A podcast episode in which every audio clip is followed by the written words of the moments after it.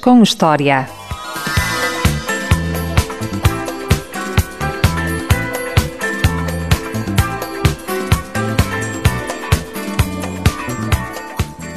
Lembra-se das primeiras emissões do Big Brother? Lembra-se da série Médico de Família, que passou há uns anos na SIC? E do Quem Quer Ser Milionário? Se calhar até foi um dos concorrentes. Pois bem, o meu convidado desta emissão do Ultraleve foi o produtor desses e de outros programas da televisão. E é holandês. É provavelmente o holandês mais conhecido em Portugal. Hoje vai ficar a conhecer a história de um jovem que chegou a terras de Camões pensando que ia ficar apenas 3 meses. Já passaram 15 anos e ainda continua entre nós. Boa tarde, Peter Heinbaker. Boa tarde, Diogo. Muito obrigado por ter aceito o convite e ter vindo. Muito obrigado por me ter convidado, ter lembrado de mim. Eu gostei muito deste, desta apresentação, porque até mostra que fez, fez aqui alguma pesquisa, porque o que disse está, está certíssimo. Há alguns programas que eu produzi, uh, claro que foram muito mais, mas cheguei já em 94, portanto já, já lá vão muitos anos, de facto. São muitos anos. Vamos andar um pouco para trás no, na sua vida e vamos até à infância. Foi uma infância marcada pela morte da mãe. Uh, foi, foi obviamente um momento muito marcante na minha vida, uh, sem dúvida. Uh, eu tinha sete anos, portanto, ela era muito nova, tinha 36 anos e, e foi, foi um processo também longo, teve muito tempo doente, portanto, eu tenho poucas memórias da minha mãe, de facto. Como foi a adolescência? Mas depois, meu pai. Tem, tem dois irmãos? Uh, tem dois irmãos, uh, de, irmãos totais, digamos. Depois ainda tenho um meio-irmão. Uh, o pai do, do segundo casamento. voltou a casar. Exatamente. E deste casamento, casamento 14 anos depois de, de mim, nasceu um rapaz chamado Rutger, que é o meu, meu meio-irmão. Mas foi, apesar deste, deste momento tão marcante, foi, foi uma infância muito feliz. Passada em Haia, não foi? Foi, Na foi. Holanda. Primeiros seis anos uh, vivemos no sul da Holanda, ao pé de Arnhem e numa pequena aldeia. E depois mudámos para Haia, uh, porque o meu pai foi uh, colocado lá como juiz. E, e então vivi dos meus 6 até 18 anos uh, em Haia. E foram anos uh, em que, uh, pronto, fiz fiz uh, tudo que um rapaz daquelas idades faz. Foi, foi normal, diria assim. Mais tarde, entrou no Conservatório de Maastricht para ser ator. Só que o pai não via isso com bons olhos, pois não? Pois foi, pois foi. Porque hum, eu no, no liceu uh, fiz bastante teatro, como se fazia parte desde, desde o primeiro ano do liceu até o último, todos os anos estava dentro no, no, elenco da peça que se fazia e eram fazíamos ensaios durante dois meses e depois tínhamos uh, três uh, ou quatro uh, atuações digamos. Mas eram estes dois três meses eram sempre meses que em que o tempo passava de outra forma. Para mim era eu estava completamente concentrado naquilo e, e não sentia o tempo passar, de facto. Uh, e, e, estava a fazer teatro com uh, alguns colegas que ainda hoje em dia uh, são atores. Portanto, eles sim foram para a frente e até com, com algum sucesso. Uh, portanto, éramos uma geração engraçada, porque um, fazíamos parte de uma geração engraçada, uh, que, que tínhamos algum jeito, uh, alguns tinham talento, outros tinham jeito. Eu considero que eu tinha mais jeito do que talento. Mas, e então fui aos 17 anos. Uh, Ainda fui, tentou o Conservatório de Amsterdão. Exatamente, fui, fui, fui primeiro para o Conservatório de Amsterdão, uh, em que fiquei até a última volta, uh, mas depois não entrei. e, mas há um outro consultório. Mas a, a, vida quis que voltasse a Amsterdão.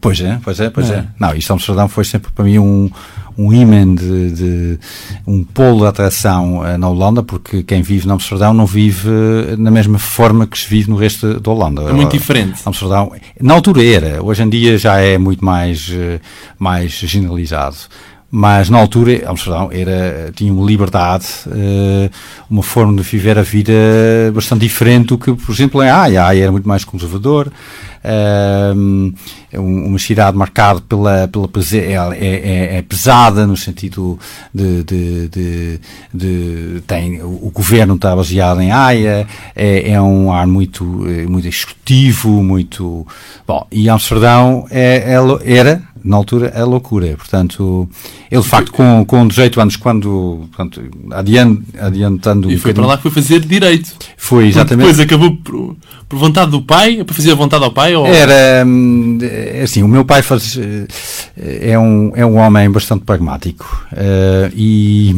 e, para ele. Uh, as pessoas ou têm jeito para, para matemática e então só têm uma opção na vida em termos de, de, de cursos que é tirar medicina. Para, para o meu pai é assim, tens jeito para números, vais para medicina. Se não tiveres, como era o meu caso, eu tinha jeito, mas é para letras, uh, então só tens também uma opção. Infelizmente não há outras opções. É só uma opção que chama direito.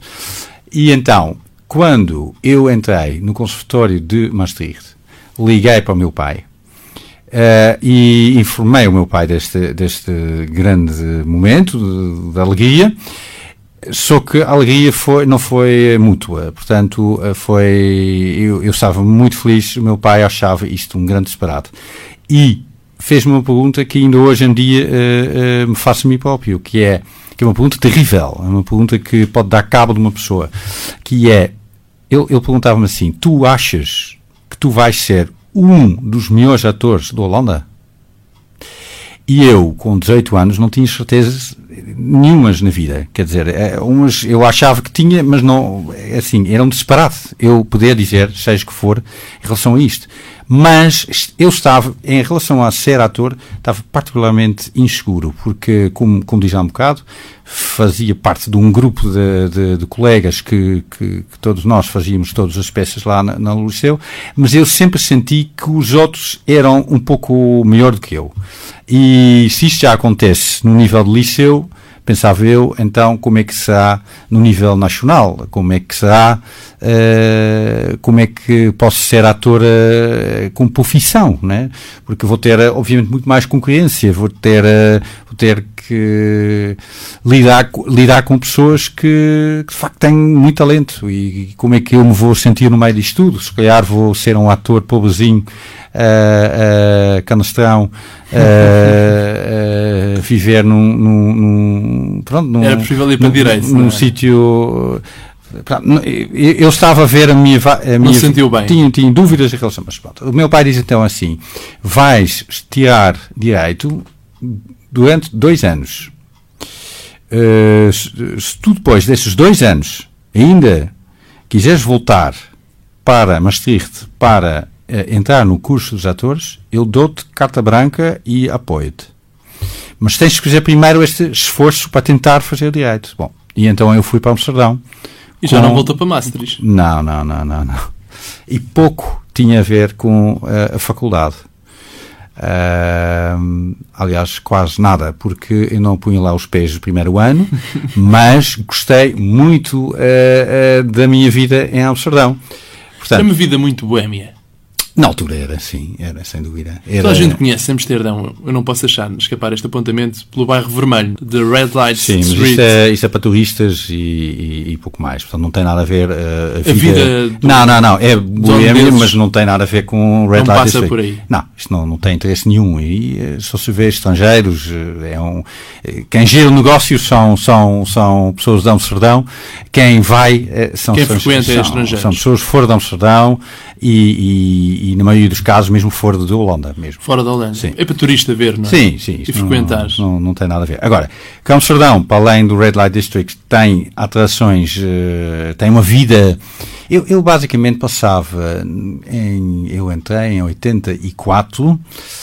Tenho um pouco vergonha de contar isso, mas uh, eu acho que no primeiro ano Uh, acho que passei uh, dos 365 dias, passei à vontade uns 350 na noite, todos os dias. Portanto, era todos os dias até às 5, 6 da manhã. A minha vida era deitava-me às 6 da manhã e depois a preocupação era acordar a tempo para poder ir ao supermercado para comprar um pacote de macarrão, ou, que eu não, que não tinha nenhum, mas um, comia quase todos os dias a, a, mesma coisa, comprava um pacote de um quilo de macarrão já, já feito, que dava para quatro dias, mas, um, uh, portanto, a minha preocupação era, era basicamente isto, e depois eh, era outra vez me preparar para a noitada. Noite. Era um ano em que.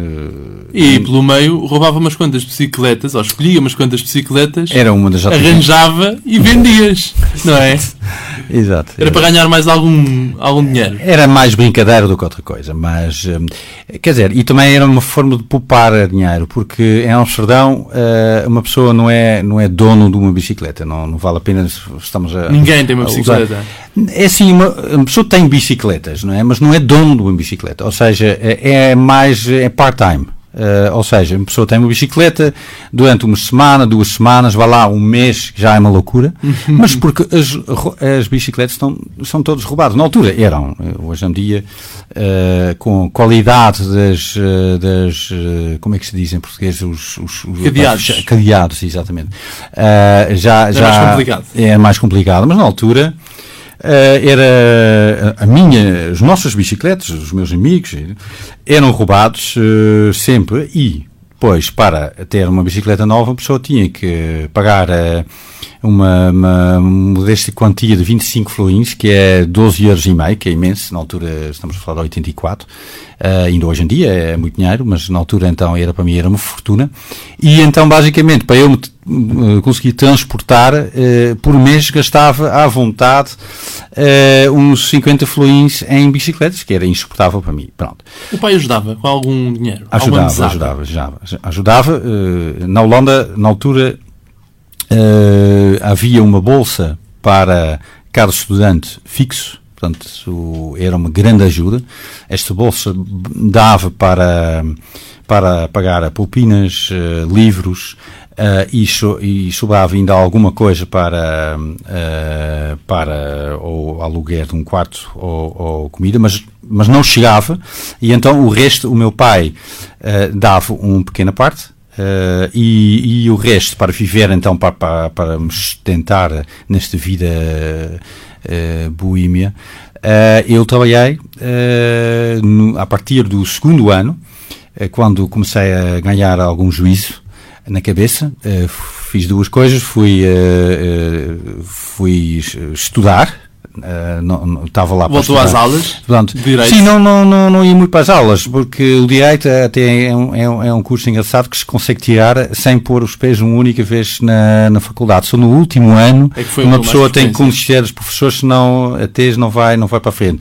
Agora, o resto, eu copiava simplesmente as notas dos meus amigos, comprava-se uh, resumos, apontamentos. apontamentos que davam perfeitamente, uh, e então fechava-me três vezes por ano, durante uma ou duas semanas, em casa uh, a estudar, dia e noite, depois fazia os exames e depois tinha outra vez muito tempo livre. Mas então eu, eu trabalhava, a partir do segundo ano, trabalhava três dias por semana como estafeta de, de carro Uh, portanto, faz... Ainda hoje gosta muito de velocidade e de carros. Gosto, não gosto imenso, sim, Tem um recorde de Lisboa-Algarve uma hora e 10 minutos, não é?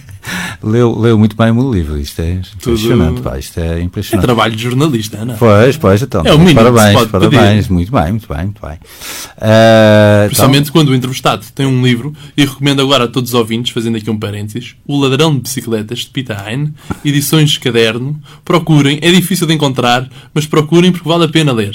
É um livro muito, muito interessante sobre o nosso convidado de hoje. Muito obrigado. É, é principalmente um livro sobre uh, como uh, eu, sendo holandês, vejo Portugal. O que é que é engraçado é que a minha opinião sobre, uh, sobre os portugueses e sobre Portugal, em muitos casos, é muito mais positivo do que a opinião dos próprios portugueses sobre Portugal e os portugueses. Os portugueses Portanto, são muito pessimistas, não achas? Ah, Acho que sim, ó, pessimistas e. e, hum, A galinha do vizinho é sempre melhor que a nossa. Exato. Ah, há muito. ah, eu, eu próprio, eu não posso queixar disto, porque quando eu ah, mudei para Portugal, senti, como vinha do norte da Europa, as pessoas em geral, tipo, profissionalmente, achavam: bem, este, este rapaz, este rapaz não, não está aqui a brincar, porque este rapaz é holandês. Assim, o rapaz diz uma coisa e depois cumpre, que é uma coisa, ah, já era considerado uma grande qualidade em comparação Aliás, com, com, com os tugas que. na página 25 há este pormenor espetacular, que é, na Holanda era um puto que queria ser gente. Em Portugal era um holandês respeitável. Eu achei este pormenor delicioso. delicioso. Não, eu de- a minha vida deu um salto enorme. Quer dizer, eu na Holanda estava. Pronto. Porque, estava- entretanto, o, o Pete vai trabalhar, como já, já com a licenciatura em Direito, para um departamento jurídico de uma produtora. Exatamente, exatamente. Não é? era- sim, sim. É, Avançando assim um bocadinho no tempo. que é, é- porque eu, eu, no fundo, queria, queria fazer outra coisa, não é? Não queria exercer direito, mas. Quando acabou o curso de Direito, já sabia que não queria exercer Direito. Sim, aliás, nunca, sempre soube, não, isto não tinha nada a ver comigo. Ahm, nem, nunca, nunca quis eh, fazer advocacia ou, ou seguir, eh, eh, por exemplo, a carreira do meu pai, que era Juiz. Que era juiz. Nada disso. Eh, portanto, eu eh, Vai era parar muito mais a para produtora Van Den End, não é? Van den Ende, que é o, o senhor Ende, Van den Ende, que depois mais tarde se juntou com o senhor de Mol e, E criou criou uma, coisa Célebre Hum, Endemol, não é? Exatamente. Conhecida hoje em todo o mundo. Exato, exato. Mas inicialmente foi trabalhar para o departamento jurídico, depois é Sim. que foi para a produção, não foi? Sim. Conte lá um bocadinho esse percurso antes de irmos à música, porque fomos aqui à música a ouvir aqui música do David Bowie, escolhida Ai. pela Pizza Heiner. Isto que vai ser bom. Ehm, pois, eu era basicamente a pessoa. hum, eu estava no lugar errado. Ehm, mas, eh, mas dentro de uma empresa que eu gostava. Ou seja, eu gostava, os meus amigos. Como é que foi lá parar? Fui lá parar eh, porque eu fiz um, um, a tese de. de, de eu especializei-me no, no direito de autor.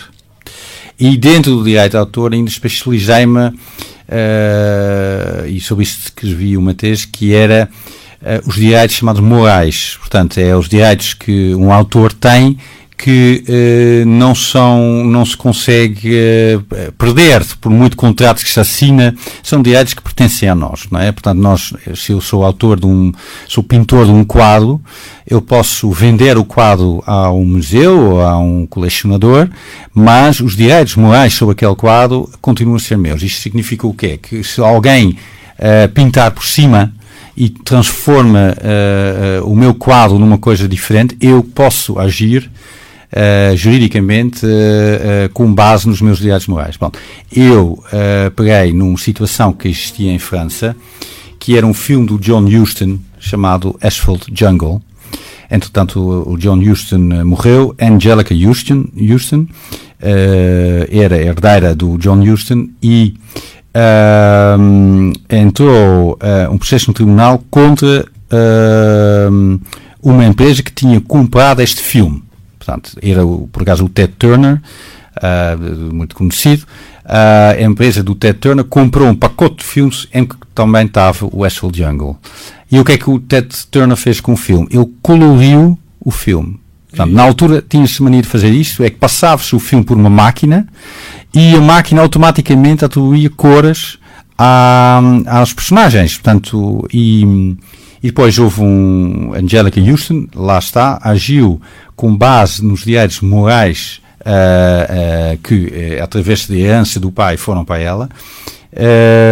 Ela herdou os, os, os, os morais do pai e então ela agiu diz este, a obra do meu pai está a ser eh, mutilado com este processo e, e, em primeira instância o tribunal em França deu razão ao Ted Turner porque diz uma coisa e isto para mim foi a coisa que me ficou sempre na cabeça que era absolutamente eh, estúpido mesmo, eh, porque o, o- o tribunal disse assim: não faz mal, porque nós, eh, quando estamos a ver o filme na televisão em versão com cor, a única coisa que um espectador tem que fazer em casa é tirar a cor da televisão e ver outra vez a mesma coisa do que, o- do que, o- que era o, o, o filme, original. original. Claro que não é assim, porque entretanto eh, o jogo de contrastes que é um filme preto e branco tem de, de bonito, toda, toda, todo o jogo de, de, de iluminação foi-se perdendo. E então era um caso de direitos morais. E entretanto, pronto, em última instância,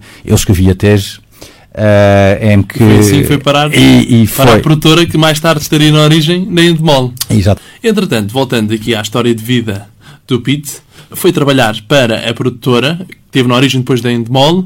A certa altura, sai do departamento jurídico e passa para o departamento de produção.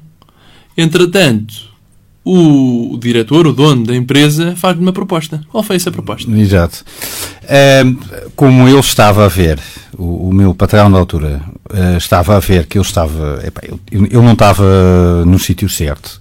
Ahm, e, e era eh, suficientemente puto eh, para depois não manter isto por, eh, para mim só. Portanto, eu, eu contava isto a toda a gente, dizia a toda a gente que, que detestava fazer os contratos, mas depois fazia muito bem, só que detestava. E, e então o homem, a certa altura, entrou no meu gabinete com uma mala onde cabiam duas filas de seis cassetes VHS e disse: Tu vais viajar no sul da Europa e se conseguires vender Uh, cada destas cassetes tinha um programa, um formato. Se tu conseguires vender uh, quatro formatos nossos a uma estação num país, num ano, uh, então podes uh, começar lá uma empresa. E assim foi. Portanto, eu fui viajar, 93, fui viajar junto com uma colega. Viajámos Turquia, Grécia, Espanha e Portugal. Estes, Portugal foi o último país. For- Não, quer dizer, eu, eu fui visitando durante um ano esses quatro países.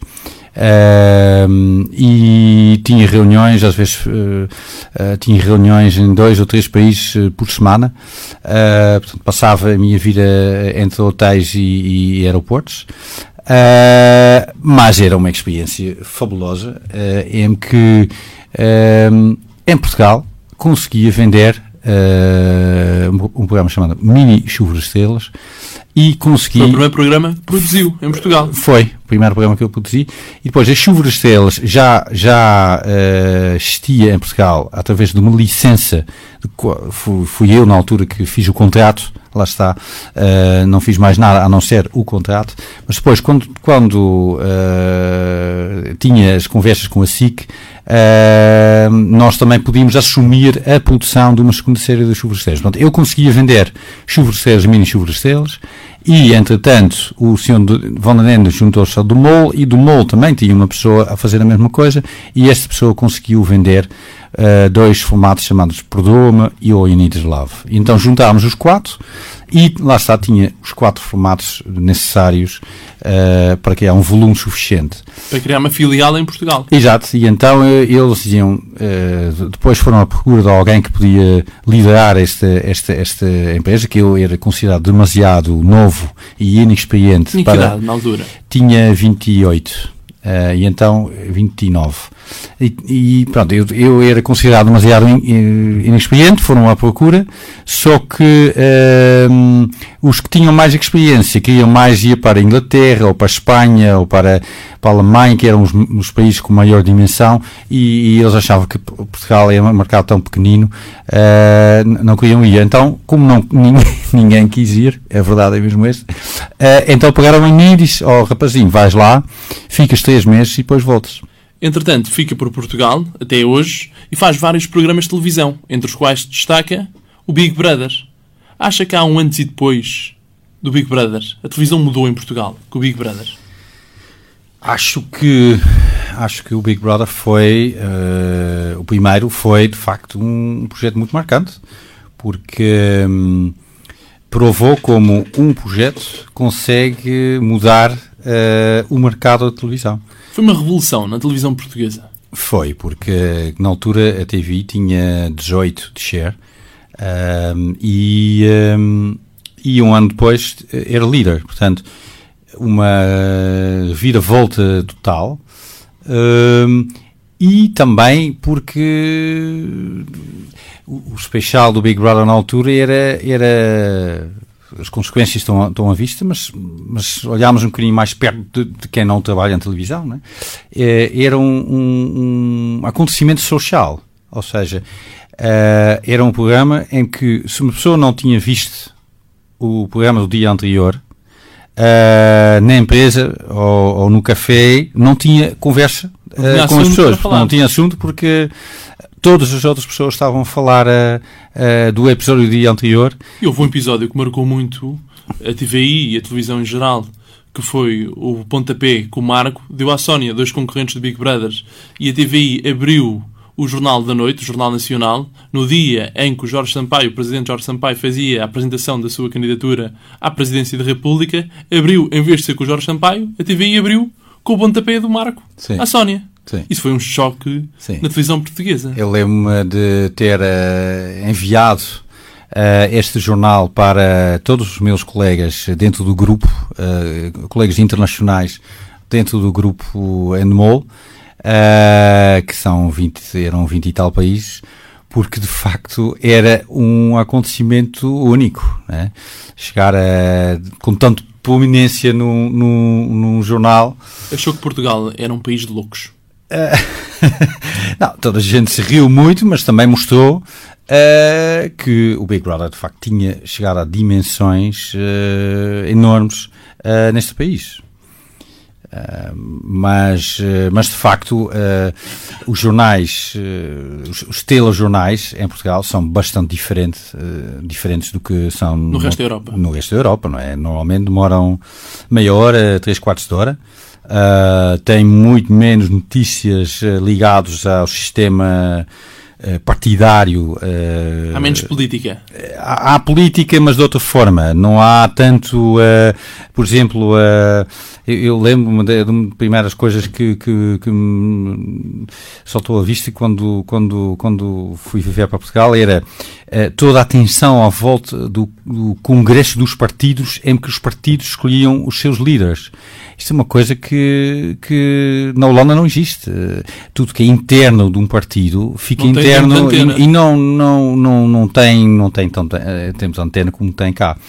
Uh, e depois as lutas entre, os, entre, entre os partidos, uh, as politiquices, uh, digamos, uh, isto também na Holanda é, é, era na altura bastante diferente. Hoje em dia também a Holanda não é nenhum exemplo em termos políticos uh, pela constelação política que, que o governo neste momento na Holanda tem, uh, que, é, que tem um componente extremo-direito que é, que, no meu ver, é muitíssimo complicado. E prejudicial.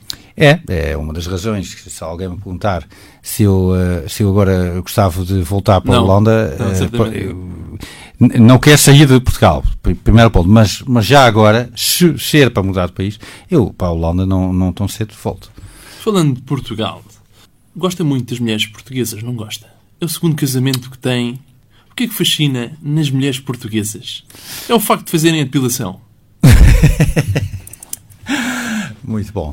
Eu não pensava não tocar neste tópico, uma vez que o Peter Heine foi casado com uma das atrizes mais conhecidas em uhum. Portugal. Sim, Alson Lencastre. Um, o que eu posso dizer sobre isto? Um, uh, quando.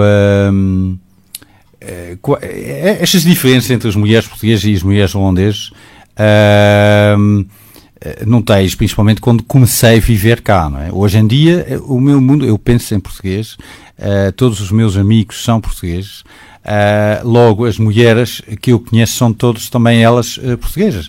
Claro que eu ainda tenho amigos e amigas holandeses, mas vejo-os pouquíssimo. Portanto, Muitos desses amigos vinham para a primeira casa que teve no bairro Alto. Pois era. Esta que era uma, uma casa com uma vida também sobre o qual se podia escrever um, um, outro livro apenas sobre o que é que aconteceu naquela casa. E será que a Dona Otília tinha uma palavra a dizer nesse livro? Ai, a Dona Otília, isto é muito bom.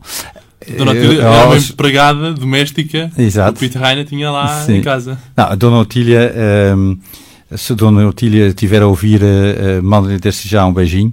Já não a vejo há, há por aí há 15 anos. Uh, mas a Dona Otília e eu tinham a particularidade de comunicar uh, por desenhos. Portanto, não se podia comunicar por palavras, porque eu não percebia português e a Dona Otília não percebia inglês, portanto, uh, e o holandês muito menos, portanto, estávamos falados, e então uh, eu comunicava com setas, portanto, eu punha setas uh, nos, objetos papéis, nos objetos para limpar, e outros que não eram, eu punha uma cruz e às vezes fazia desenhos uh, uh, para explicar que eu gostava uma zona mais limpa ou que gostava que ela limpasse a varanda ou, pronto, e, e, e era muito engraçada Numa comunicação. em que ainda era solteiro e que não lidava com a fama. Exato, exato. Como foi lidar com a fama? com o mediatismo das revistas cor-de-rosa, com todo esse ambiente que rodeia? É, confesso que, no princípio, Uh, no princípio até, até tinha um, um certo fascínio uh, pela possibilidade de poder aparecer, pela possibilidade de aparecer em, em revistas. Uh, Lembro-me a primeira vez que eu, uh, com uma foto minha, uh, tinha aparecido numa revista que era por causa de uma conferência de imprensa, do lançamento do, do, do, do, do Mini Chuva Estrelas, e olhava, eu na Holanda nunca tinha aparecido nenhuma revista, portanto para mim era um, um evento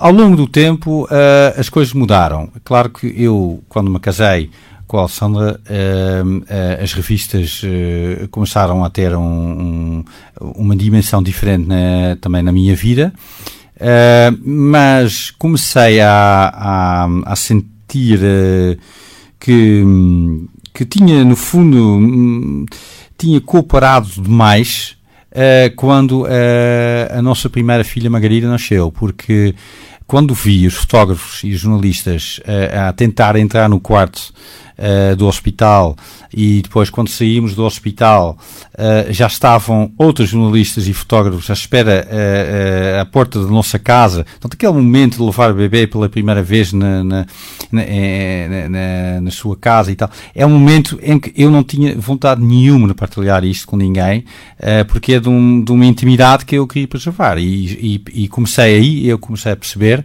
que já não estava em controle desta situação. Ou seja, eu, eu já, já tinha feito uh, as coisas de uma forma, já tinha, já tinha aparecido em fotografias antes voluntariamente, que, que no fundo uma pessoa abre uma vez a porta da casa e a partir daí a imprensa sente-se justificada, sente-se legitimada para, uh, para invadir a, a, a, privacidade a partir daí.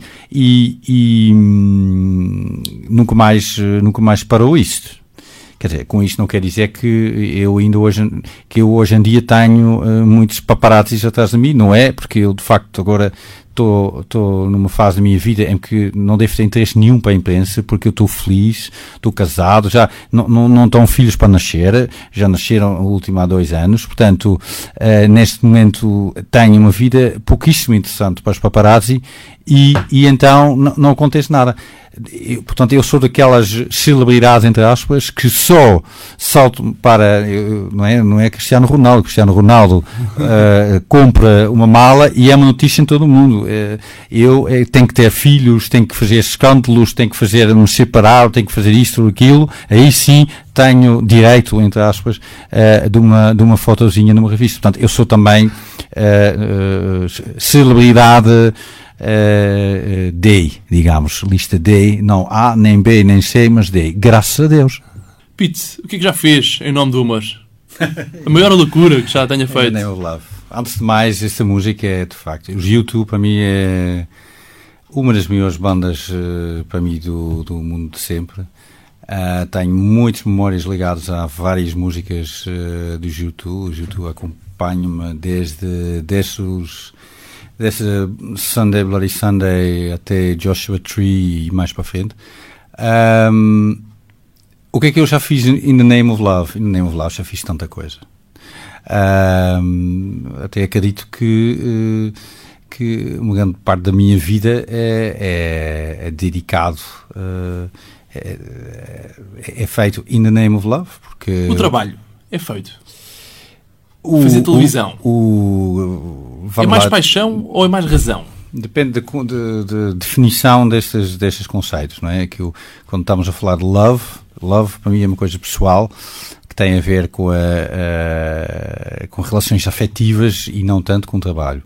Uh, o trabalho é. Hum, eu tenho uma maneira. Vamos lá, eu tenho uma maneira racional uh, para, hum, para estar na minha vida profissional mas sem um toque de paixão, uh, nunca consegui fazer aquilo que, que, que, faço, porque, porque televisão é um, é um negócio complicado, um negócio uh, uh, de, também de uma certa loucura, onde se lidera com, um com talento, e para conseguir fazer isso é preciso um pouco mais do que só a razão. Uh, e então podemos chamar aquilo uh, paixão, podemos,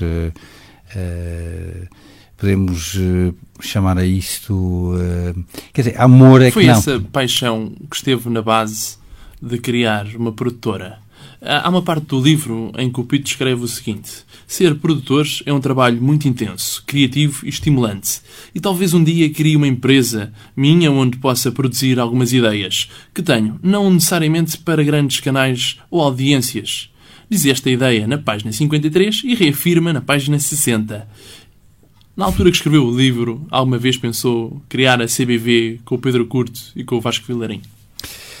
Uh, pensei em criar um, uma empresa minha.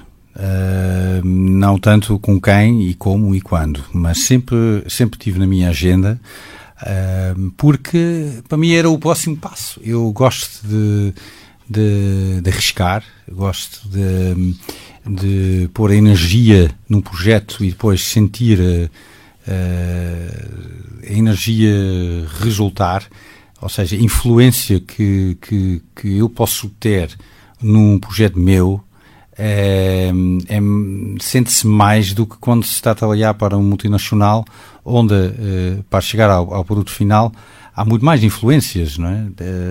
portanto, eh, isto, quando, quando a coisa corre bem, é, é uma coisa fabulosa. Eu lembro-me lembro quando a CBV fez um ano, Uh, portanto, acontece em 12 de outubro de 2008. Nós fizemos uma festa. Uh, portanto, nós, em vez de fazer uma festa no lançamento da empresa, uh, decidimos fazer isto só um ano depois. E quando, quando nós estávamos lá, os três sócios e, e mais os sócios holandeses, e estávamos à frente de uma, de uma, de uma espécie de uma, uma tela que dizia CB, CBV um ano, e, depois vi uma festa de, de por aí 500 eh, pessoas eh, de vários setores, de, de, de, pessoas com talento, com pessoas eh, relevantes para o mercado. Pronto. Eu senti de repente ali um, um, tive uma sensação de isto de facto é muito bom, porque isto sem nós não existia. Né? Enquanto quando uma pessoa trabalha para, para uma multinacional, também é muito bom, também podemos nós sempre sentir que, que tivemos uma mais-valia, mas sem nós, se calhar, aquilo existia na mesma. Enquanto, pronto, esta que é, acho que é a grande diferença entre uma empresa minha. Em relação aos portugueses, acha que têm sentido de humor? Tem, tem, tem, tem, tem. É, é, tem, tem absolutamente e, e, e, às vezes de uma maneira muito. É, como é que se disse? Uh, até de uma maneira muito subtil e seca, seca no bom sentido da palavra. Alguma ironia ah, ah, no humor ah. português. Sabe qual é a grande diferença entre, entre isto? Eu tive mesmo a aprender. É, um, por exemplo, quando nos estamos a picar outra pessoa, no bom sentido da palavra, numa conversa, um, podemos uh, estar a brincar com esta, esta pessoa, mais uma vez, no bom sentido da palavra em holandês, na Holanda, quando se faz isto, é, é, uma pessoa nunca chega a precisar de dizer é, estava a brincar. Aquela coisa que cá se diz, não é? Diz, estou a brincar com uma pessoa, estou a dizer assim uns maldades, e depois já a seguir logo digo, olha, estou a brincar, tá? Isto, ah, na Holanda, é considerado, pronto, tira a graça toda, não é? Porque o, a graça tem é que a pessoa fica realmente um pouco aflita. Enquanto cá, a pessoa tem que logo desfazer esta aflição. Portanto, é mais, é mais quente cá. É, mais, uh, é menos, é, também é menos arriscado. Uh, a, a, forma de, de, de, se calhar às vezes de, de, de picar-se com outra pessoa, onde que sentido do humor possa, possa, pode ser sentido. Mas, com isto não quer dizer, isso é uma outra forma, isto é, é apenas uma diferença cultural. O sentido do humor depende das pessoas, não, não depende tanto das culturas. Com uma exceção, que é, os alemães não têm sentido do humor. Em Portugal há sentido de humor e ainda bem que existe. Diga-me uma coisa, o que é que é o... Então, mas não digo nada, não, não, não vai-me perguntar porquê que os alemães não têm sentido de humor. Pode dizer, pode, pode, pode dizer, é uma piada, diga, diga. É uma piada, não, oh, não, não, isso é só mesmo uma piada holandês, porque nós holandeses dizemos isso sobre os alemães. Existe uma certa concorrência entre a Alemanha, a Holanda e Espanha, Portugal, não é? Há, há semelhanças entre essas relações, sim, é, porque temos, é o nosso grande irmão, não é? Uh, portanto, os espanhóis uh, é, o, é, o, grande irmão do, do, dos portugueses e os alemães, mas, mas há grande diferença entre esta relação, porque os alemães e os holandeses, quer dizer, isto obviamente uma coisa muito generalista e, e, e no fundo piada quase, mas, mas há relações históricas, obviamente, para uh, estes dois países não terem os melhores relações, e sente-se no futebol, Uh, sente-se sente quando há turismo alemão, uh, alemão é, na Holanda, uh, porque há uma rivalidade, houve, um, houve, uma guerra, não é? Nós, nós sentimos, não fomos invadidos e, e, e, há uma forma ali de. Nós achamos que os alemães são, são um pouco parecidos connosco, mas sem sentido de humor. É por isso que eu estava a dizer isto. O tempo voa e já estamos quase a chegar ao fim da nossa entrevista com Pete Heinbaker, produtor de televisão, que veio até à Ultra FM. Mas antes íamos a uma rubrica que é Direto à Cabeça. Eu digo uma palavra e o Pete diz aquilo que vier logo à cabeça. Pode ser? Ui, ui, ui, eu sou péssimo nisso. é muito, lá. muito vamos fácil. Lá, vamos lá. Portugal. Ótimo. Holanda. Um, bom no inverno. Um, com sol. Televisão. Fascinante. Família. O mais importante. Benfica ou Sporting? Nem se discuta, é Benfica. Benfica para sempre, Benfica sobre tudo. Loiras ou morenas? Bem piladas, não é? Uh, sim, sim, de preferência, de preferência. Uh, loiras. Muito obrigado por ter vindo ao Ultraleve. Foi um prazer. Foi um prazer. Muitos parabéns pela Ultra FM e pelo Ultra Leve do Diogo. Não percam nunca este programa porque é fabuloso. Muito obrigado.